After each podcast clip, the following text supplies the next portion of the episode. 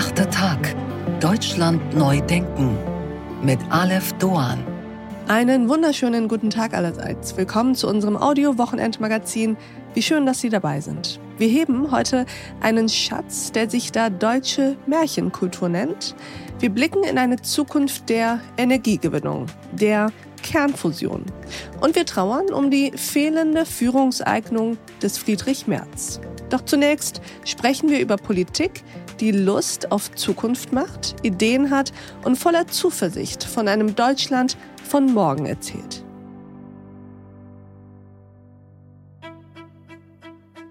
Politikerinnen und Politiker werden häufig gefragt, wer sie besonders geprägt hat, wer ihr Vorbild war oder ist, wessen Worte in ihnen noch heute nachhallen. Und obwohl dieses ein Land ist, in dem konservative Politik in Form der Union länger in Regierungsverantwortung war als jede andere deutsche Partei seit Gründung der Bundesrepublik, ist es ein Sozialdemokrat, der, so scheint es, sich tiefer in die Köpfe des politischen Personals eingeprägt hat als jeder andere. Wer eine Vision hat, der soll zum Arzt gehen, meinte Helmut Schmidt in seiner unnachahmlich lakonischen Art. Es war eine pumpige Antwort auf eine dusselige Frage, erklärte er später seine Antwort. Gefragt worden war er nach seiner Vision für das Deutschland der Zukunft. Jetzt kann man schmunzeln über die Schlagfertigkeit des Staatsmannes Schmidt. Man kann sich aber auch fragen, was es eigentlich für eine Gesellschaft bedeutet, wenn sie es verlernt, ihre Geschichte zu erzählen, zu entwerfen und auch zu spinnen. Wenn stattdessen nur Probleme und Agendapunkte abgearbeitet werden, oft dazu eher schlecht als recht, und die Lücke, die durch blutleere, technokratische und empathielose Politik gefüllt wird durch ideologische Symboldebatten. Es entsteht Entfremdung und Orientierungslosigkeit, weil niemand das große Ganze sieht. Doch es ist möglich, eine Geschichte vom politischen Handeln zu erzählen, die eine Zukunft nicht nur sehen, sondern auch spüren lässt. We choose to go to the moon in this decade and do the other things, not because they are easy, but because they are hard. I have a dream. My four little children will one day live in a nation where they will not be judged by the color of their skin, but by the content of their character. I have a dream.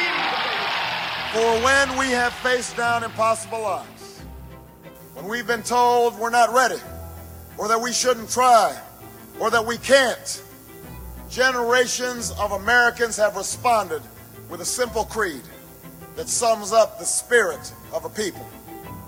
Yes, we can. Yes, we can. Hier wird mehr beschrieben als der Status quo. Hier wird mehr erklärt als Konzepte und Entwürfe.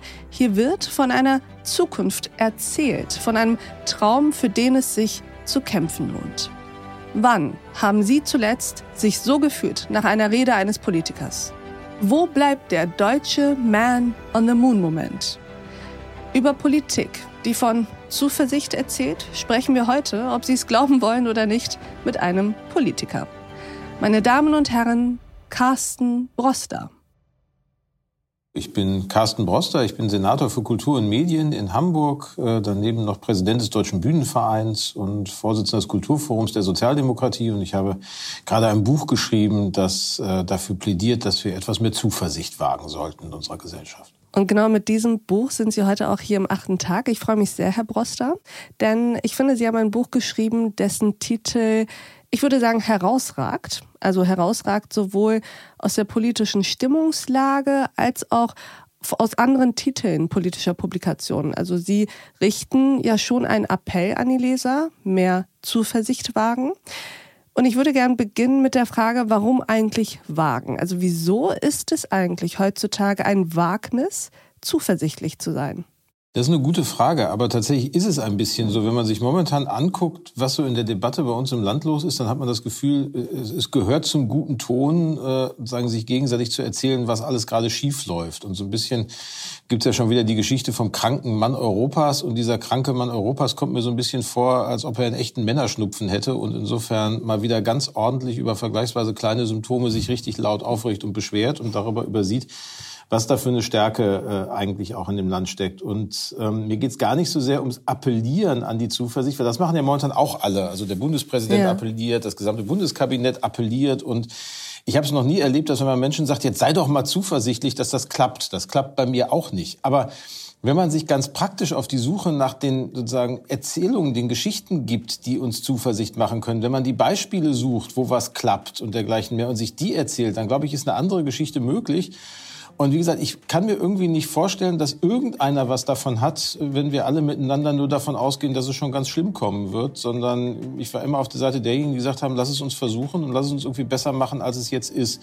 Und dafür die Ansatzpunkte zu finden, halte ich für essentiell und ist, glaube ich, eigentlich auch der Grund, warum die allermeisten, die in die Politik gegangen sind, in die Politik gegangen sind. Das macht man ja nicht, weil man größere Mikrofone haben wollte, in die hinein man erzählen kann, warum man nichts ändern kann, sondern eigentlich, weil man was verändern möchte. Und vielleicht müssen wir uns daran wieder alle miteinander ein bisschen stärker erinnern, dass das mal der Grund war, warum wir das gemacht haben und nicht, weil wir die schönste Formulierung dafür, warum sich nichts ändern wird, finden können.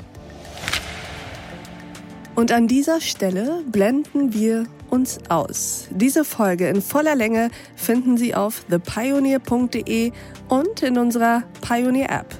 Probieren Sie es aus, hören Sie sich all unsere Podcasts an, lesen Sie all unsere Artikel und Newsletter, kommen Sie zu unseren Live-Events an Bord. Ich verspreche Ihnen, es lohnt sich. Bis dahin, auf sehr, sehr bald. Ihre Alef Doan.